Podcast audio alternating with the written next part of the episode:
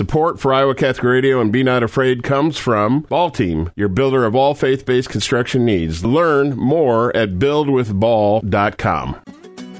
Now, hear the good news and be not afraid.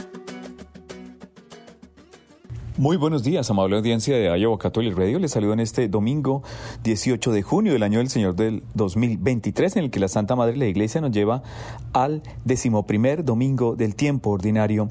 Les invito a que iniciemos esta edición dominical de No tengas miedo, en el nombre del Padre, del Hijo y del Espíritu Santo. Oh Dios, fuerza de los que en ti esperan, escucha nuestras súplicas y pues el hombre es frágil y sin ti nada puede, concédenos la ayuda de tu gracia para guardar tus mandamientos y agradarte con nuestras acciones y deseos. Te lo pedimos por nuestro Señor Jesucristo, tu Hijo, quien contigo vives y reinas en la unidad del Espíritu Santo y eres Dios por los siglos de los siglos. Amén. En el Padre, el Hijo y el Espíritu Santo. Pues bien, amable audiencia, tenemos una muy interesante liturgia de la palabra este domingo y hoy el, Evangelio tiene una vida muy, muy hermosa porque San Mateo en el capítulo 9, versículos 36 al 10, nos dice, en aquel tiempo, al ver Jesús a las multitudes, se compadecía de ellas, porque estaban extenuadas y desamparadas, como ovejas sin pastor. Entonces dijo a sus discípulos, la cosecha es mucha, y los trabajadores pocos. Rueguen, por lo tanto, al dueño de la mies, que envíe trabajadores a sus campos. Después, llamando a sus doce discípulos, les dio poder para expulsar a los espíritus impuros y curar toda clase de enfermedades y dolencias.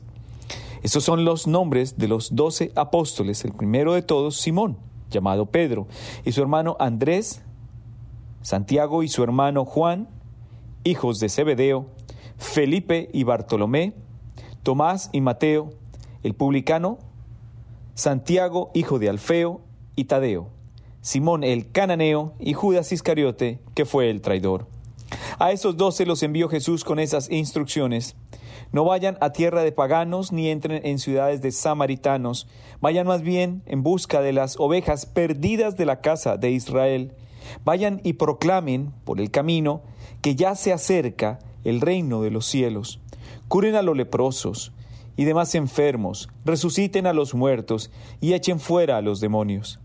Gratuitamente han recibido este poder. Ejérzanlo, pues, gratuitamente. Palabra del Señor. Es una pieza muy interesante que, gracias a Dios y a su amor infinito a esta humanidad agobiada y doliente, llegan unos tiempos en los que lo necesitamos. ¿A qué me refiero? Cristo confía a sus apóstoles la tarea de anunciar a todas las gentes la salvación. Los llama y los envía en forma personal, otorgándoles poderes de sanación corporal y de conversión. Esta misión implica la transformación social del mundo. El sacerdote de nuestro tiempo, el sacerdote de hoy, tiene que ser a la vez padre y maestro. No cualquiera puede asumir esta tarea, ni es una responsabilidad que se improvisa. Hace falta ser llamado y enviado, y ahora más que nunca la mies es mucha. ¿Por qué estas dos palabras tienen especial relevancia en este Evangelio? ¿Por qué habla con tanta contundencia de sanación corporal y conversión. Porque es que la sanación corporal, si bien es cierto la palabra corporal hace solo referencia al cuerpo, también estamos en necesidad de una sanación espiritual. ¿Cómo conmueve al Señor una multitud desorientada? ¿Cómo conmueve al Señor la afectación mental, emocional afectiva del hombre que implica a sus discípulos a continuar y extender el ejercicio de la sanación y de la liberación del sufriente. Esa es la acción de la iglesia y la acción de la iglesia se especifica, abro comillas, se ejerce a través de los sacramentos. Una humanidad agobiada y doliente, tal cual es la primera impresión del Señor al ver a la multitud. ¿Cómo será que el Señor actualmente ve al mundo que sigue fortaleciendo en su iglesia la vida sacramental y sigue enviando a sus discípulos, a los sacerdotes, a propender la cura, a propender el consuelo, a propender la esperanza de la sanación. Pero como si fuera poco, esa sanación necesariamente implica en el creyente un paso adelante. Y el paso adelante del creyente es la magnitud indiscutible, indiscutible de la conversión, el cambio de vida, el volver a Dios. Y qué claro es volver a Dios. Y volver a Dios para reencontrarse con la verdad, reencontrarse con el sentido de vida, reencontrarse con el Padre que se ha conmovido en el dolor y en el sufrimiento que a causa del pecado y del distanciamiento de Dios solo provee muerte, desolación, frustración y tristeza. Por eso la compasión expresada por Dios frente a la desorientación de su grey, frente a la distorsión de su misión y de su vocación, alienta y fortalece la misión de la Iglesia en una evangelización desde los sacramentos que propenda un cambio definitivo de vida de sus ovejas, porque el sufrimiento, visto desde esa perspectiva, es el desconocimiento de la presencia de Dios, de la acción de Dios y de la intervención de Dios. Porque no es que sea malo el sufrimiento por naturaleza. El sufrimiento, ese que le causa a Jesús, es esa apatía espiritual de las almas que prefieren congraciarse con el dolor, congraciarse con el ser y sentirse lastimadas, que propender por su sanación. Y es que eso es producto del pecado. El producto, el, producto del pecado puede ser una satisfacción temporal y efervescente que nos lleva a placeres y a deleites que no van más allá de ser efervescentes y que no trascenderán, trascendentarán nunca. Por el contrario, crearán una mayor distorsión, un mayor dolor y un mayor sufrimiento. Y el Señor quiere intervenir en esa realidad y propender por una armonía, por una serenidad y por un consuelo que solo su palabra y su presencia pueden dar. Recuerden que estamos, no tengas miedo, a través de Iowa Catholic Radio.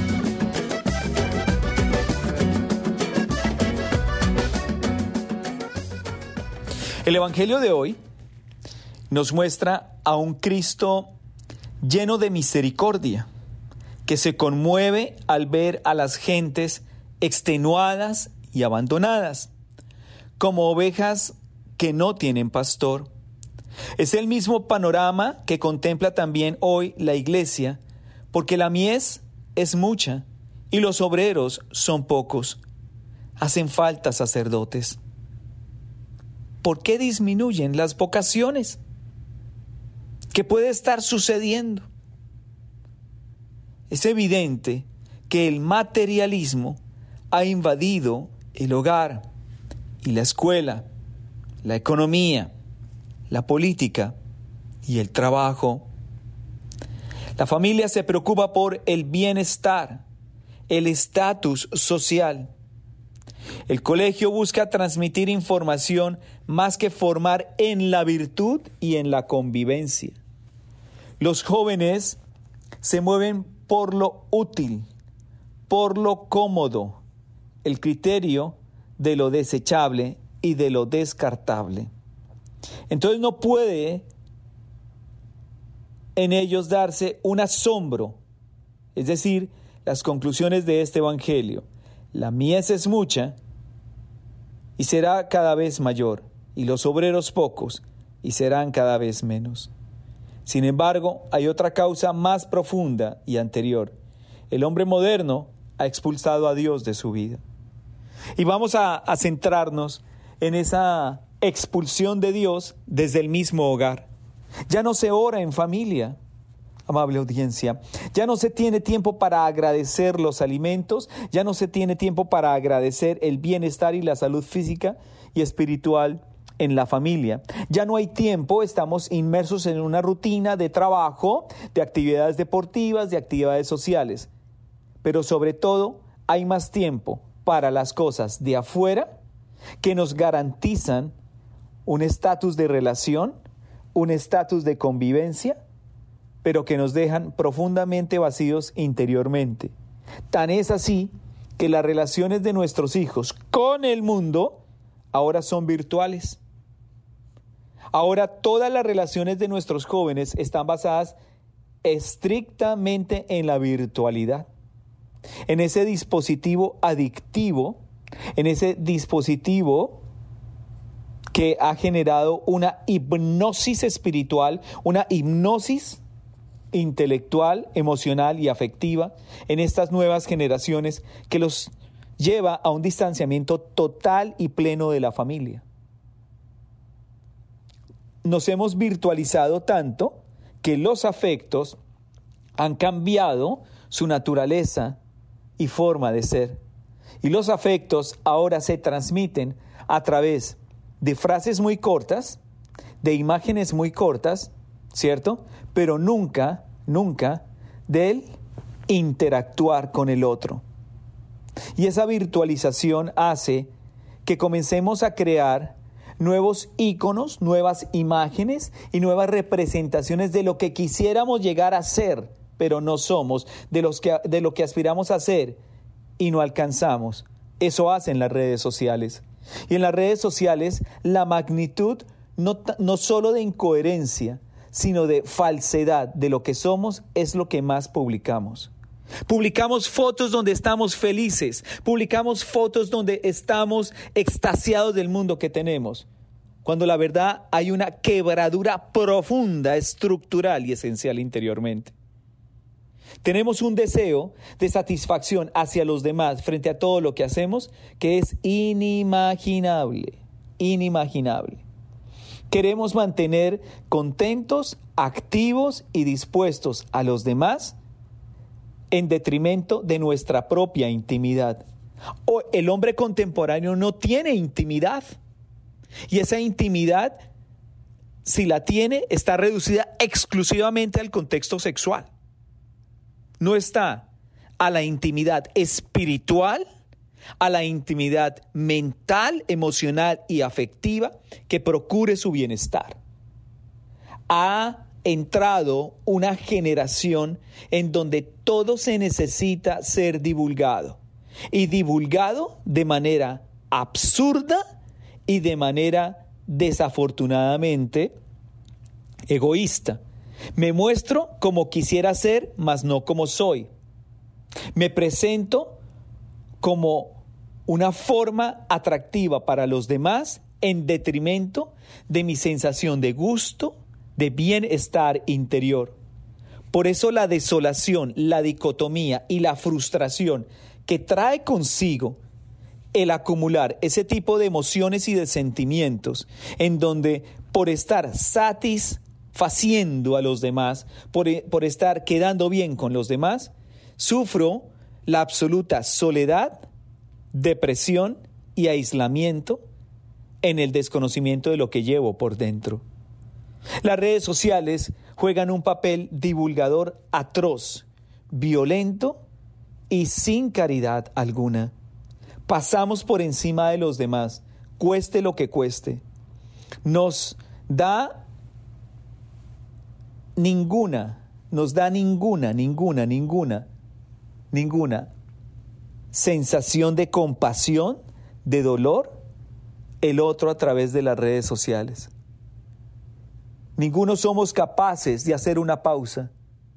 Nos volvimos adictos del teléfono, de las redes sociales, pero sobre todo adictos de contarle al mundo lo que no somos y lo que deseamos.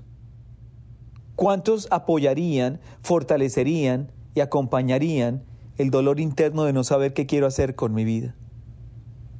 Y nuestras nuevas generaciones están enfrentadas a ese dilema estructural. Y ese dilema estructural de buscar una aprobación externa, cuando por dentro no le encontramos sentido a nuestra existencia. Pareciera que la razón y ser de la existencia en este mundo está mediada más por lo que opinen los demás, por lo que digan los demás, y no por nuestra salud física y salud espiritual. ¿A qué aspiramos? ¿A qué queremos? Esa es la frase tan contundente, porque el Señor ve a esas ovejas extenuadas y abandonadas y las ve como ovejas sin pastor y ve inmediatamente la tarea y razón de ser de sus discípulos. Vayan, vayan libérelos, consuelen la paz, denle la sanación y acérquelos a la conversión, al cambio de vida, para que me busquen a mí, porque mis palabras tienen vida eterna, porque yo sí soy el buen pastor, que da la vida por sus ovejas. Mis ovejas escuchan mi voz y ellas me siguen, dice el Señor. Yo creo que esa es la respuesta a este mundo trivial y superficial.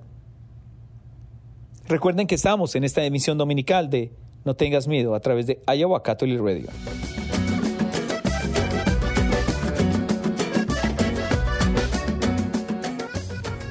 Regresamos a No tengas miedo a través de Iowa Catholic Radio. La primera recomendación que Cristo nos hace es la oración. ¿Qué es la oración?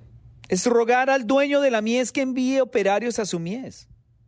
La Santa Madre, la Iglesia, será vigorosa si la comunidad de los creyentes es sólida y está bien formada en las verdades religiosas, una de las grandes carencias y graves, por cierto, del cristianismo de nuestro tiempo, de hoy, es la ignorancia religiosa. Esa ignorancia religiosa que hace que adolescentes y niños se confiesen ateos, se confiesen agnósticos, en un desconocimiento total de la profundidad y de la trascendencia que trae consigo una relación con Dios. ¿En qué se basa ese tipo de aseveraciones? Ni más ni menos, ni más ni menos que en esa frustración tan grande, tan grande, tan grande, de no encontrarle sentido y razón a su vida. No le encuentran razón a su vida. Por eso es que la formación no se suple con nada. El mundo a nuestro alrededor tiene derecho a exigir de los cristianos que den razones de su fe. Por eso usted encuentra hoy niños que cuestionan, pruébeme que Dios existe. Dígame que Dios existe. ¿Cómo Dios permite el mal? Una completa desestructuración y un el desenraizarse de su naturaleza de creación de Dios para entrar en un proceso de especulación intelectual y de la inmediatez. Por eso estas nuevas generaciones están enfrentados a una efervescencia de consuelos, a una efervescencia de afectos que brillan más por la soledad, la tristeza y el abandono y la indiferencia que por la riqueza, la belleza y la magnitud de lo que significa trascender. Por eso el mundo a nuestro, a, nuestro alrededor tiene derecho a exigir condiciones inmediatas, pero no que trasciendan. ¿Y saben por qué? Porque nadie da de lo que tiene. Nuestra oración debe seguir siendo, Señor, danos santos y sabios sacerdotes según tu corazón. Señor, necesitamos más discípulos. Necesitamos más hogares cristianos, hogares que crean en ti, que te busquen, Señor, que te reclamen. Porque mira la indiferencia del mundo de hoy. Tengo que trabajar, estoy ocupado, eh, tengo juego de fútbol, tengo juego de voleibol, eh, tengo una carne asada, tengo que ir al parque. Y todo lo desviamos. Y todo nos encerramos en una rutina. Y se nos olvida que hemos sido creados a imagen y semejanza de Dios para convivir y para compartir. Por eso los egoísmos de este tiempo son brutales. Tan es así que las rupturas emocionales y afectivas de nuestras nuevas generaciones llevan a tomar decisiones equivocadas. Por eso esa flexibilidad, esa apertura al consumo y abuso de alcohol, de drogas y de otros hábitos nocivos y tóxicos para el individuo. Por eso nuestros hijos son altamente vulnerables a estas realidades mediáticas y por supuesto a una destrucción psicoemocional que lo lleva no solo a las adicciones, sino incluso hasta la muerte. Y yo creo que es ahí donde la iglesia necesita una nueva evangelización desde la base misma de la familia.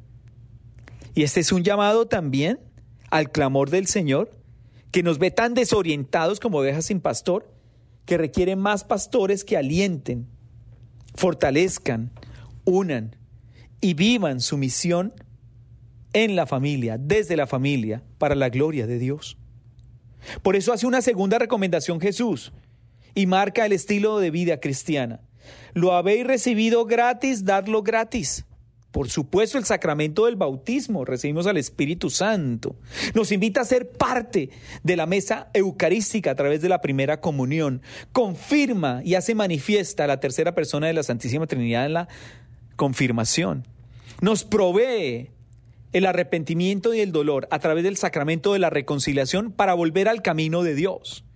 Nos concede la gracia de la unción de los enfermos, no solo para la sanación física, también para la sanación espiritual, que a veces es el combustible que impulsa a que el cuerpo manifieste las dolencias. Cada cristiano es gracia de Dios para sus hermanos y debe entregarse con corazón amplio a ejemplo de Jesucristo que se entregó a sí mismo hasta la muerte y muerte de cruz para la salvación de los hombres. Estamos llamados, amable audiencia, a hacer ejercicio del cristianismo como única y verdadera alternativa de cambio de vida, cambio de mentalidad y para un mundo mucho más tolerante en términos de caridad, de caridad y de esperanza. Es aquí donde la manifestación de Dios es real y es verdadera. Hemos desechado tanto y hemos desperdiciado tanto que miren las consecuencias del mundo de hoy. Violencia, guerra, hambruna, crisis y un despilfarro de las bendiciones y gracias que Dios nos da. Volvamos a Dios. Démosle prioridad a Dios en nuestra vida. Y usted, amable audiencia que me está escuchando a través de estos micrófonos de Iowa Catholic Radio, yo los quiero invitar. Acérquense a vivir en la iglesia la paz y la armonía que solo Dios da. La virtualidad y las redes sociales son un tóxico que está enlodando, dificultando y limitando el avance de la humanidad. Curiosamente, la tecnología diría lo contrario. Ustedes no se han hecho la pregunta por qué las grandes corporaciones que desarrollan estos aparatos tecnológicos, en especial sus altos directivos, le prohíben a sus hijos utilizar teléfonos inteligentes? ¿Y saben por qué? Porque son mucho más adictos que la cocaína. Hemos de educar a nuestros jóvenes a la generosidad para que crezca el número y la calidad de los pastores que se ocupen de las ovejas yo los quiero invitar a que pidamos por las vocaciones y eduquemos a nuestros hijos en la generosidad para que puedan percibir el llamado divino. Ellos y toda la comunidad que los sostiene llevamos un tesoro en, vasos de barro. Es el momento en el que estamos llamados a vivir la plenitud y el ejercicio del amor de Dios en nuestra vida.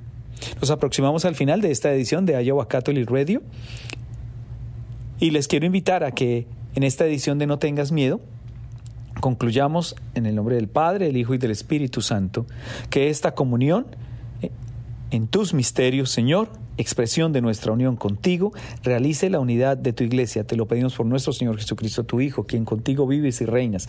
La unidad del Espíritu Santo y eres Dios por los siglos de los siglos. Amén. En el nombre del Padre, el Hijo y del Espíritu Santo. No tengas miedo a través de Iowa Catholic Radio. Soy el Padre Fabián Moncada. Be not afraid. Jesus is on the way to encounter you. Go forward and be not afraid. Support for Iowa Catholic Radio and Be Not Afraid comes from Ball Team, your builder of all faith based construction needs. Learn more at buildwithball.com.